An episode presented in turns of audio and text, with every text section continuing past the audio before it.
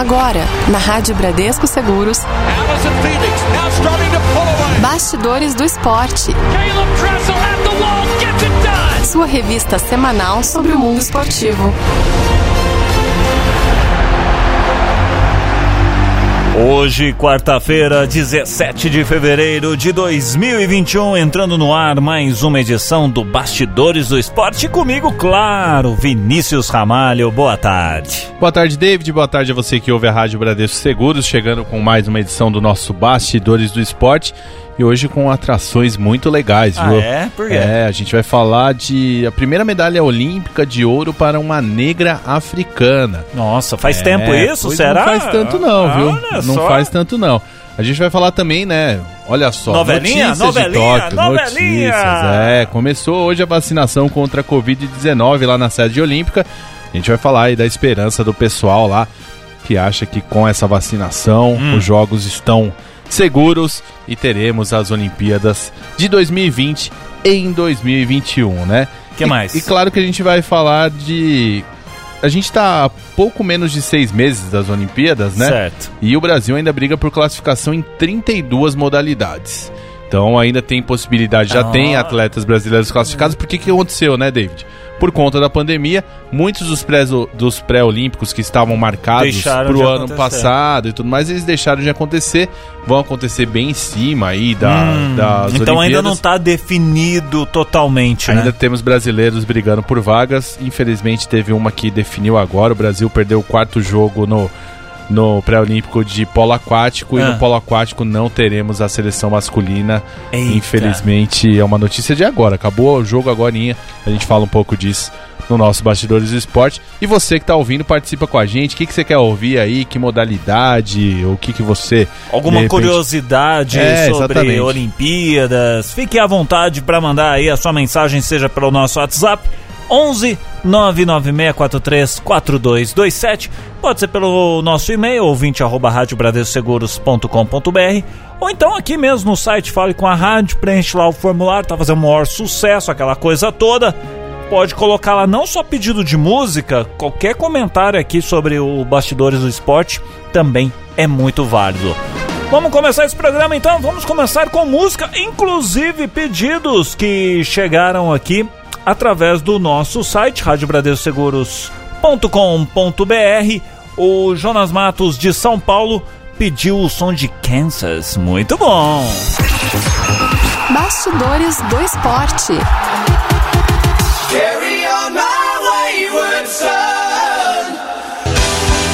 Rádio Bradesco Seguros. Kansas. Essa música você gosta, hein, Vinal? Tá bom, hein? Steve Morse, guitarrista aí do Kansas, ele que é, foi parar no Deep Purple, né? É um guitarrista Pois mais ou menos. É, tá, tá aprendendo. Tá aprendendo. Ele tá comprando revistinha de, de cifra. Aliás, pra quem gosta, tem trabalho dele, tem é, discos que ele lançou, discos solo, que é um espetáculo, assim. Aí você fala, pô, o cara é um belo guitarrista, mas o baixista que toca com ele no trabalho solo dele é, olha. Ah, é, é, é tipo, compararia a Steve Vai, alguma é, coisa? então, essa Ne- pegada. Nessa pegada? Essa pegada, é Hum, espetacular. Músicas instrumentais ali, é muito bom. Procure o trabalho de Steve Morse, que vale muito a pena. Muito bem, estamos de volta aqui, ó. Bastidores do Esporte. Será que dá medalha? Hum, será que da medalha de hoje vai falar que pouco mais aí de 150 dias das Olimpíadas de Tóquio? Muitos atletas ainda estão atrás da classificação para o evento, que segue marcado para o dia 23 de julho. Os próximos cinco meses serão recheados de competições pré-olímpicas, com competições aí qualificatórias envolvendo brasileiros em 32 modalidades diferentes. Vinícius, quais são essas modalidades? Quantos atletas aí por mo- modalidade? Você tem os números? Pega o caderninho e anota aí, Vamos David. lá. 50 modalidades olímpicas serão disputadas em Tóquio. 180 atletas brasileiros classificados até o momento. 22 modalidades brasileiras classificadas até o momento. 32 modalidades ainda tem o Brasil brigando por vagas. 12 delas o país já tem ao menos um atleta classificado.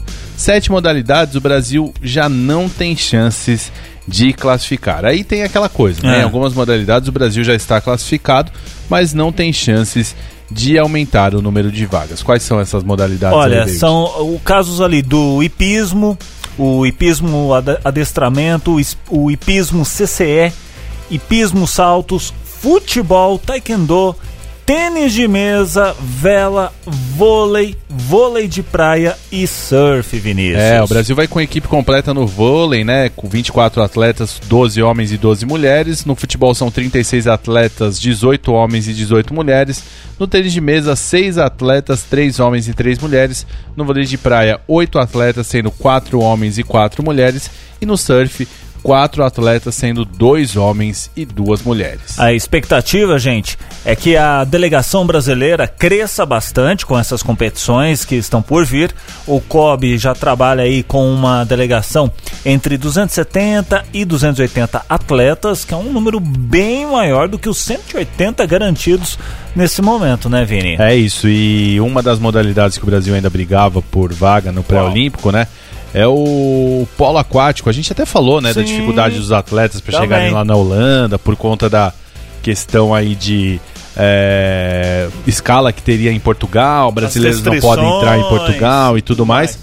E o Brasil hoje perdeu para a Geórgia por 12 a 8, acabou como lanterna do grupo A. Ah. A equipe se despediu da competição com um saldo de menos 25 gols, perdeu as quatro partidas que fez e dessa forma tá fora dos. Jogos de Tóquio, né? O Brasil hoje precisava de uma vitória mínima, eh, com vantagem mínima de quatro gols, né, para se manter vivo na competição. Começou o duelo até que bem, conseguiu igualdade no primeiro período. Aí a Geórgia abriu o placar e aí acabou é, conseguindo aí fechar a primeira parcial por 3 a 1 No final o jogo terminou 12 a 8 Uma pena, né? Uma pena que o Brasil não consegue classificação, mas tem toda uma situação que a gente falou, de mexer com a preparação, É. de psicologicamente ficar naquela dúvida de se conseguiriam chegar para disputar a competição, né? Não, e outra, a, a- a- mesmo não, não se classificando, não competindo, ah, o destaque que teve para essa modalidade, né, já é um começo. É, o Brasil perdeu para o Canadá por 11 a 7, para a Grécia por 15 a 8, Montenegro 15 a 5 e hoje perdeu da Geórgia por 12 a 8, né? Então é isso, é uma modalidade que a gente sabe da dificuldade, a gente sabe que não é uma modalidade que tem tanta visibilidade aqui no Brasil, que muitos atletas precisam ir para fora para conseguir um certo destaque, conseguir jogar em alto nível, né? Em Sim, a sim. gente sabe de brasileiros que jogam na Espanha, em outros países. Então vamos ficar de olho é, como que se comporta esse polo aquático. A gente espera que é uma modalidade que a gente consiga ver o Brasil mais forte. Mas falando especificamente da notícia que a gente deu, é isso. Ainda tem brasileiros brigando por muitas vagas. A gente espera que o Brasil consegue, consiga uma delegação numerosa, mas acima de tudo também uma delegação que seja competitiva, né, David? Porque Porque só ter número lá É. e perder tudo, é melhor não, não nem participar para não fazer feio. É legal você ver brasileiros em diversas modalidades. Mas é mais legal ver brasileiros disputando, né? E Sim. quando a gente fala disputando, não necessariamente é aquela coisa. Pode ser um negócio muito difícil, mas pelo menos conseguindo chegar numa final olímpica, num, num esporte aí que tem oito numa final olímpica, você estar entre os oito melhores, Nossa, ok. é. Como é no caso do atletismo e tudo mais. Então vamos ficar de olho aí para ver como que o Brasil se comporta. A gente espera que, tendo os jogos, e é o assunto do nosso próximo bloco, É.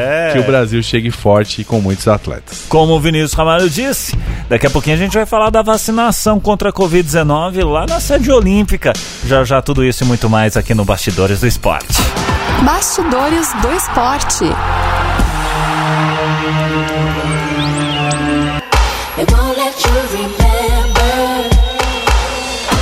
Bastidores do Esporte. As últimas de Tóquio. Vamos pegar o nosso aviãozinho, o nosso teco-teco Vinícius Ramalho e vamos cruzar o mundo indo para Tóquio, porque no Japão iniciou a sua campanha de vacinação contra a Covid-19 hoje, hein?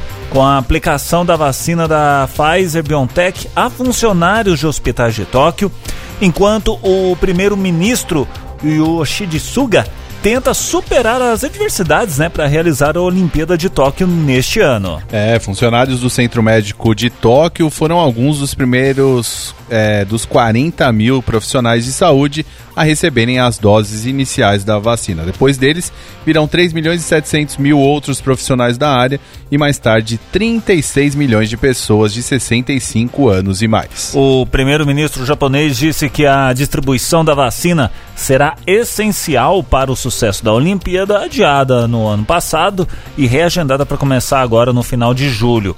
O governo pretende obter vacinas suficientes para os seus 126 milhões de habitantes até meados de 2021. Uma distribuição completa pode levar um ano, isso conforme a previsão de ontem do chefe do programa de vacinação, o Taro Kono.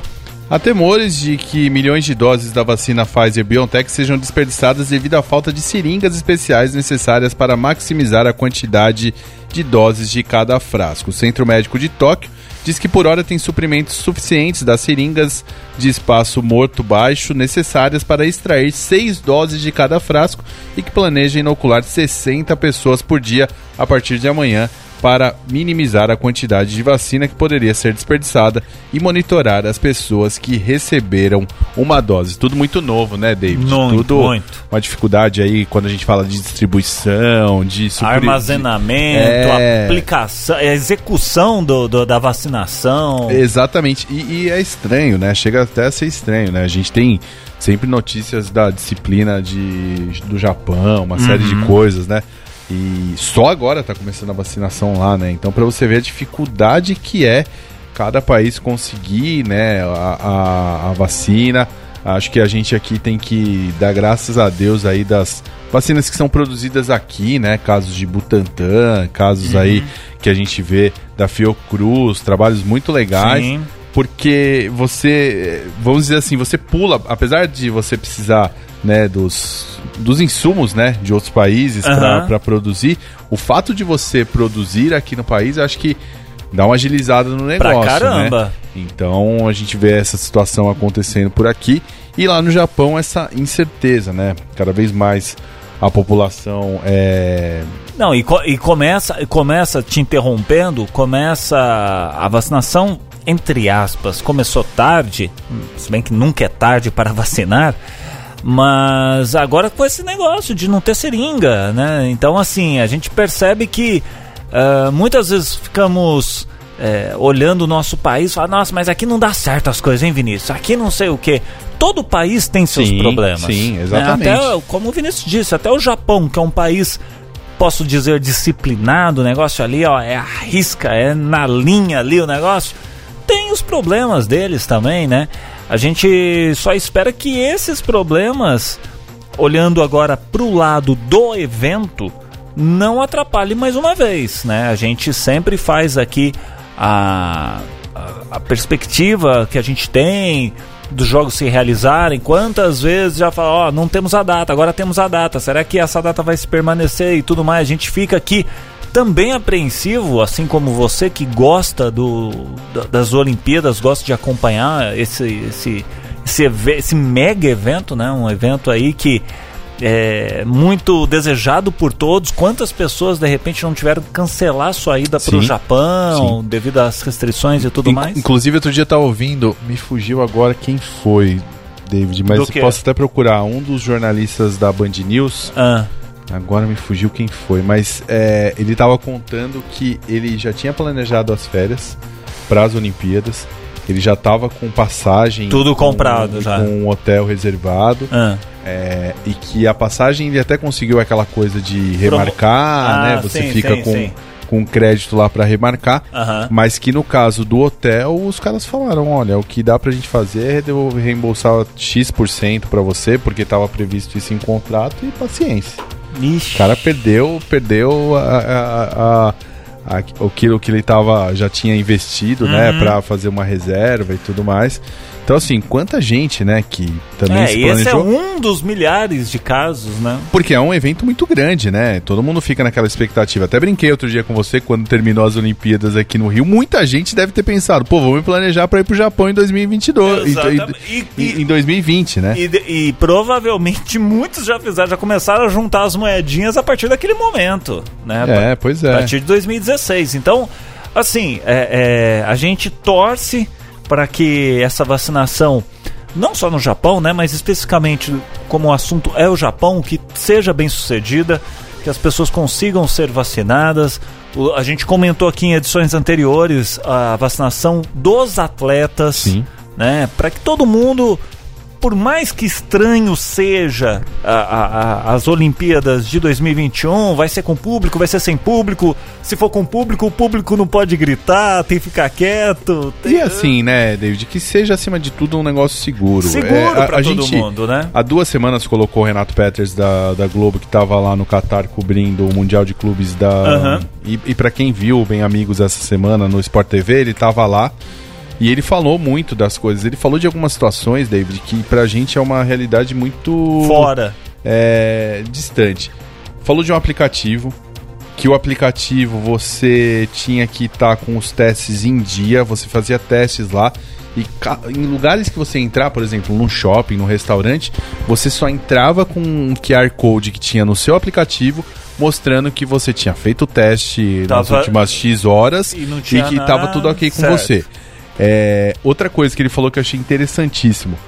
O público nos estádios era de 30% da capacidade. Então Tá. tinha estádio lá para 70 mil com 13 mil pessoas no- no, Mundial.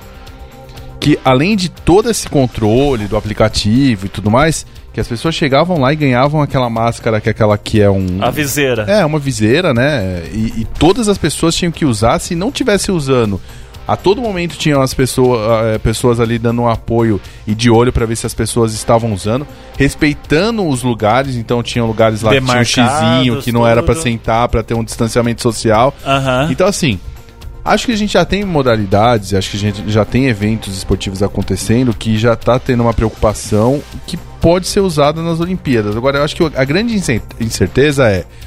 E aí, nós vamos fazer com público reduzido, nós vamos fazer sem público, nós vamos fazer com o público, o que, que vai ser feito?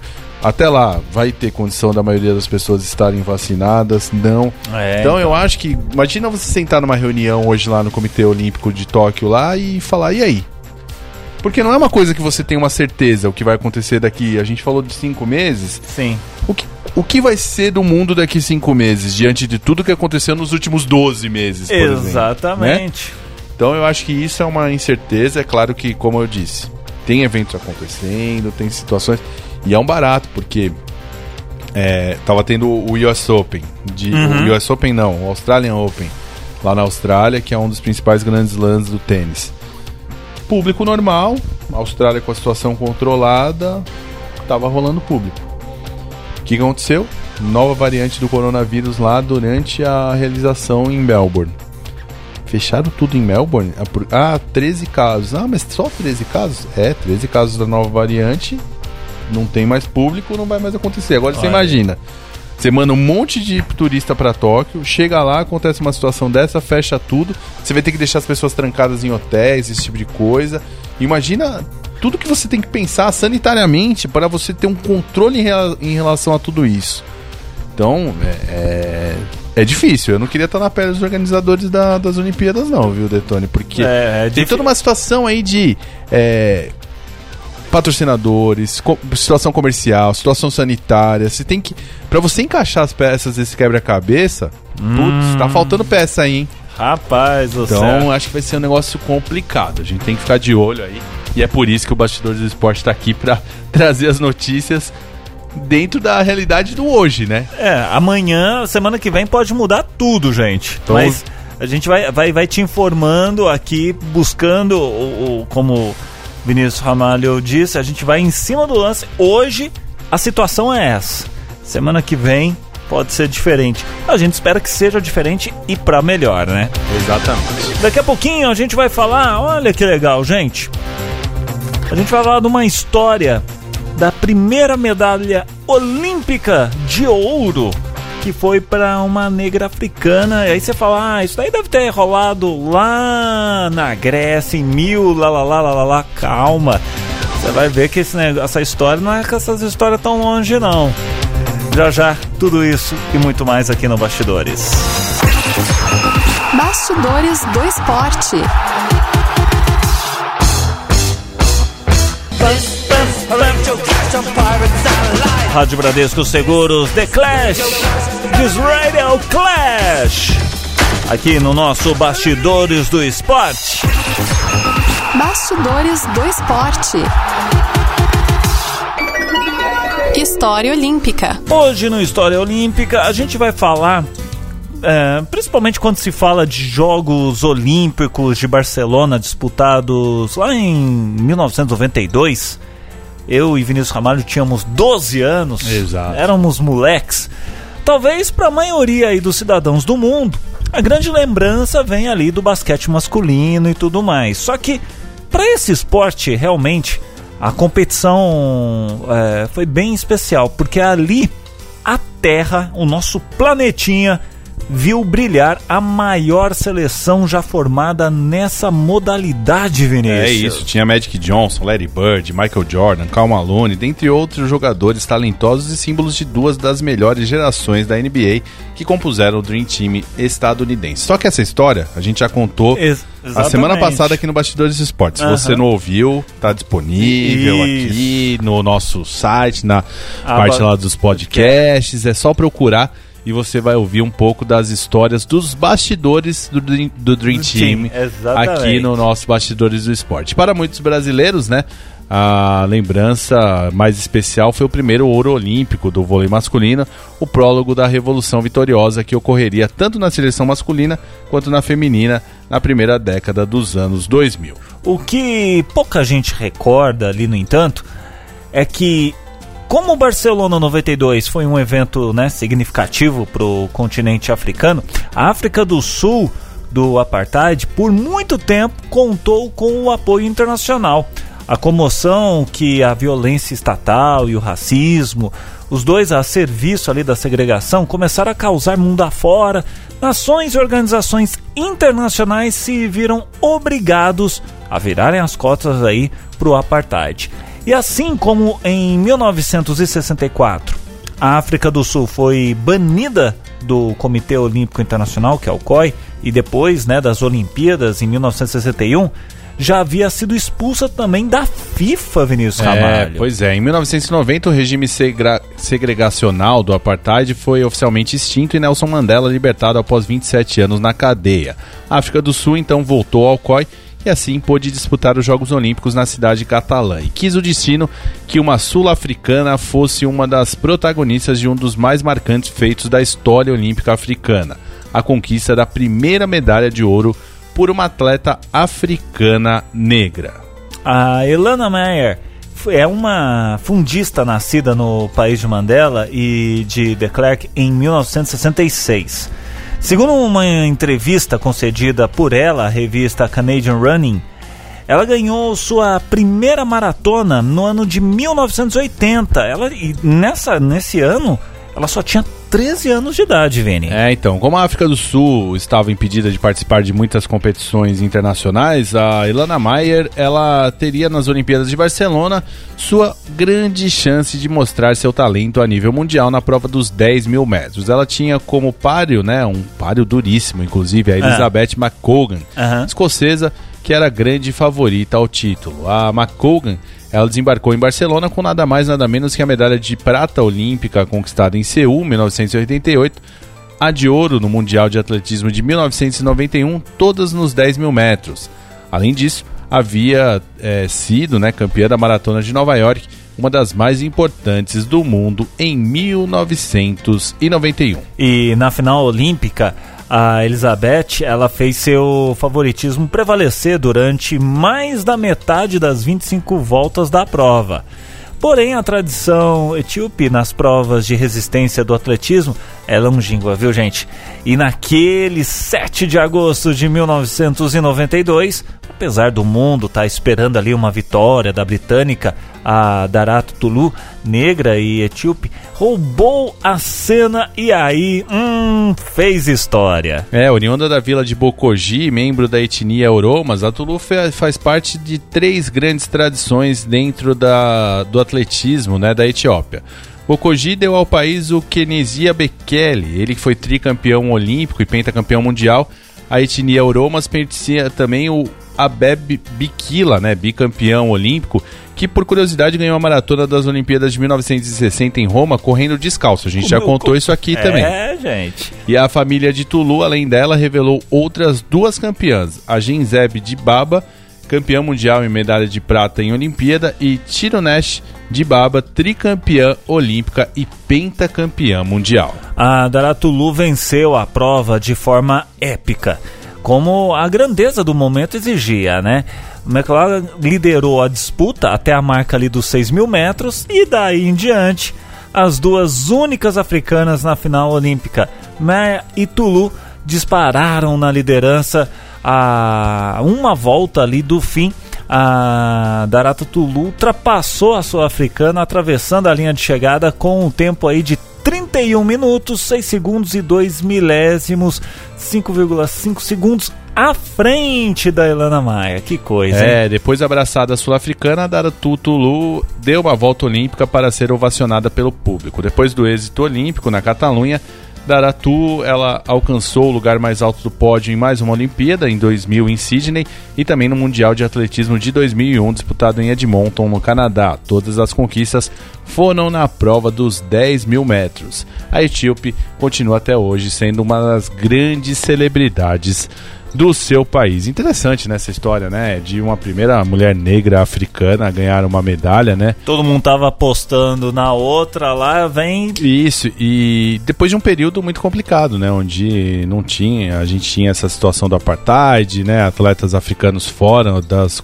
das competições por conta dessa coisa aí do COI e também da FIFA, né? Que é a grande, grande nome aí do futebol. De tirarem os africanos por conta do, do apartheid. E aí chega uma africana num momento desse. E os africanos que são muito fortes nessas competições aí de, Oh, de corrida, né? Povo resistente, hein? Impressionante como são, são fortes, é, é, conseguem bons resultados. E imagina quantas medalhas eles teriam se não tivesse essa situação aí Uhum. desse período que não puderam disputar competições, né? Então, é uma história interessante. E que jogos foram esses de 1992, né? Quantas histórias, né, que a gente conta das, das Olimpíadas de Barcelona. Eu tive o- o- a felicidade, David, de Ah. estar em Barcelona, de conhecer muitas das instalações que foram feitas para as Olimpíadas né, de 1992, é, inclusive o, o- onde, é, onde é o estádio olímpico e tudo Aham. mais. E é uma cidade que muita gente fala que ela foi totalmente. É uma cidade que dizem que é- ela é nova a partir dos jogos de 92, né? Que realmente foi uma Redes- revolução na cidade. total. E, e, e, pô, a gente falou já do Dream Team, a gente já falou já agora da primeira mulher negra africana a conquistar uma medalha. Para nós tem essa lembrança espetacular do time de vôlei, né, que conquistou o primeiro ouro olímpico lá em 1992. Time comandado pelo José Roberto Guimarães, Uhum. de Tandy, de Marcelo Negrão, Nossa. de Maurício, de tantos, o Carlão. Era um Dream Team ali também, viu, bicho? É, então, mas era um time também que não. que a- a- Era en- engraçado isso, né? Que por mais que tenha sido feito um trabalho muito forte no vôlei, principalmente com o Luciano do Vale, da Bandeirantes, né? Que fez um trabalho de, é, na década de 80, estádios pra fazer jogos de vôlei. Teve jogo no Maracanã, teve jogo no Morumbi, Uhum. com públicos espetaculares a céu aberto, né? Ele, ele realmente promoveu o vôlei, mas batia na trave, né? Chegava e perdia. Os Estados Unidos eram um time muito forte naquela É. época. A gente vinha bem até, até enfrentar um- uns grandões desses. A hora que chegava numa disputa dessa. Eu me lembro, David, isso me marcou muito esses jogos, porque como você falou, né, a gente tinha 12 anos. Eu lembro dos jogos de ser 88, que eu tinha 8, mas acho que a primeira Olimpíada mais marcante é essa de 92 pra mim. E eu lembro que esse time de vôlei era tão incrível que eles conquistaram, né, o como eles foram chegando e passando pra chegar numa final olímpica, que eu lembro que nos jogos que eram durante a semana, na, na minha escola, parava as aulas pra, pra gente ir pro auditório da escola com uma televisãozinha pequena lá pra todo mundo ficar vendo aquela seleção de vôlei. E era tudo muito novo, porque a gente tava muito acostumado. Se hoje você acha que o futebol é muito forte, naquela época então era só futebol, É, né? Então, é, aquela seleção de vôlei marcou demais. Eu lembro de a gente ir pro, pro teatro ali da escola, né? Pro auditório da escola. Ligava pequena lá e todo mundo vibrando com aquele time. Então, realmente, os jogos de 92 foram bem marcantes. Não sei se pra mim, porque é isso que eu falo. Eu acho que a primeira lembrança que eu Uhum. tenho mais forte de Olimpíadas é de 92. Mas quando a gente pega as histórias aí, tem histórias maravilhosas. E é uma Olimpíada muito marcante, muito, muito legal. Essas de Barcelona 1992. E você que tá ouvindo a gente pode lembrar aí que Olimpíada que foi a primeira que você Que lembra. te marcou. É, uma história aí, um, um atleta que você falou, pô, eu, esse aí me inspira, esse aí Uhum. eu acho legal. Não uma necessariamente um brasileiro, né? É, Então você que tá ouvindo a gente aí, mande pra gente, porque esse quadro aí, Histórias Olímpicas, é pra isso. É pra contar de grandes esportistas e principalmente de modalidades que a gente não tá tão acostumado. Uhum. Ou que quando você fala, você fala, pô, eu lembro dessa história. Só que fica no Fica- esquecimento é, ali, a gente né? resgata, né? Então a gente lembra disso aqui, é pra isso que o Bastidores do Esporte vem aqui na nossa programação. Tô esperando, hein? Dicas dos ouvintes aí pra. É uma boa. quadro. Você pode mandar pelo nosso WhatsApp pro 11 996434227, nosso e-mail ouvinte arroba radiobradescoseguros.com.br ou então aqui no site da Rádio Bradesco Seguros, você vai aqui em Fale com a Rádio, pode ser ali pelo formulário também, você manda aí a sua indicação de história ou às vezes, Vinícius, fala sobre o atleta fulano de tal que tem uma história assim, assim, assado. Histórias de mascotes, né? Que ma- marcam em é. Olimpíadas. Eu, por exemplo, acho que o mascote mais espetacular que já teve foi da Olimpíada do Rio, que chama Vinícius. Ah, né? exatamente, tá vendo aí, ó, Então, como é que é? assim, Tá vendo? eu fiz campanha pro pessoal votar no nome Ah, Vinícius, é? porque eu queria que o mascote chamasse meu nome, Ah, meu Deus do céu. Sendo assim, então, com o mascote chamado Vinícius, a gente termina essa edição do Bastidores do Esporte. Ai, ai, ai, Vinícius, Vinícius, você não tem jeito, rapazinho. Semana que vem tem mais histórias pra você, muito mais de Bastidores do Esporte aqui na Rádio Bradesco Seguros. Valeu, Vini! Valeu, abraço, boa semana pra você e pros ouvintes da Rádio Bradesco Seguros. Você ouviu na Rádio Bradesco Seguros. Bastidores do Esporte.